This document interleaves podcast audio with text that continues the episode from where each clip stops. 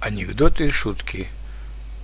317. Опасная правда жизни.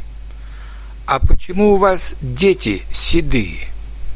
А я им на ночь вместо сказок правду жизни рассказываю.